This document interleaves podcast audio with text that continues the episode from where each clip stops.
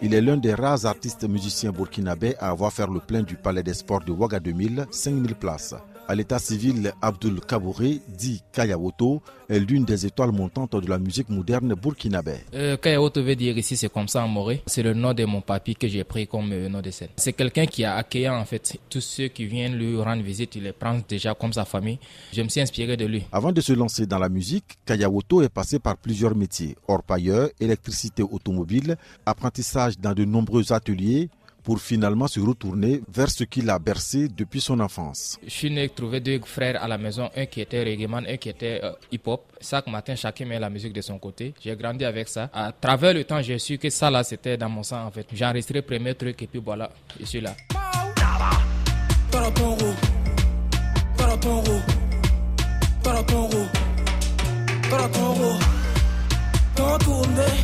Kayawoto s'est lancé dans le rap avec une touche locale.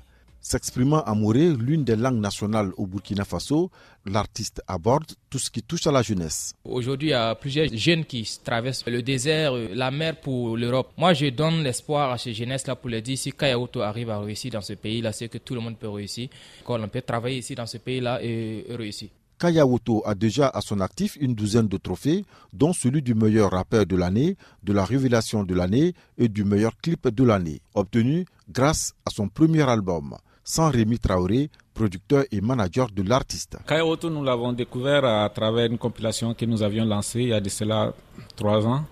Euh, ben, à l'époque, on avait entrepris effectivement de euh, produire une compilation qui allait révéler les meilleurs jeunes rappeurs du Burkina Faso. Et quand il est venu tout de suite, euh, quand il a fait ses premiers freestyles, on a tout de suite compris que voilà, c'est lui vraiment voulait pour la réussite du projet aussi. Artiste un peu provocateur sur les bords, son credo sortir des sentiers battus.